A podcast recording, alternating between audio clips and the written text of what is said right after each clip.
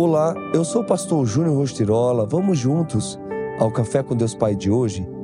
Confie em Deus. Por que você está assim tão triste, ó minha alma? Por que está assim tão perturbada dentro de mim? Ponha a sua esperança em Deus, pois ainda o louvarei. Ele é o meu Salvador e o meu Deus. A minha alma está profundamente triste. Salmos 42, 5 e 6. Uma versão antiga da Bíblia diz: Espere em Deus, pois ainda o louvarei na salvação da sua presença. Davi diz isso porque a sua alma está ferida, enferma, triste, abatida, enfrentando problemas sérios que ameaçam a sua vida. Mas ele anseia a cura da alma e a solução dos problemas.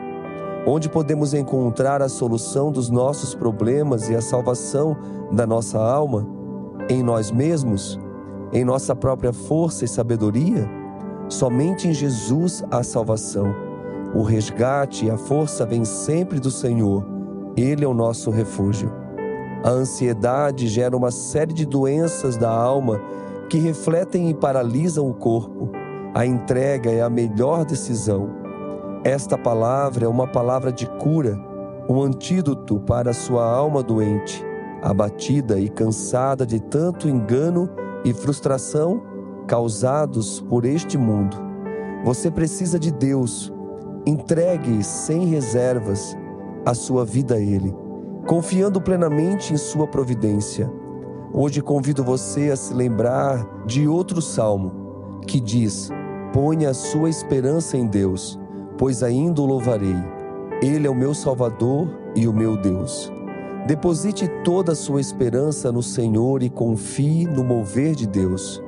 Há momentos quando devemos ficar quietos e aguardar o agir de Deus. E é aí que o mal é vencido. O pecado é confessado e perdoado. A tristeza dá lugar ao canto e Deus se agrada de nós. Espere no Senhor e ouça as suas intenções, para que você possa caminhar conforme a vontade dEle. Receba esta palavra e declare que você vai esperar em Deus. E a frase do dia diz assim: há momentos em que devemos ficar quietos. Apenas precisamos deixar nossa fé em Deus falar e agir por nós. Pense nisso. Confie plenamente em Deus.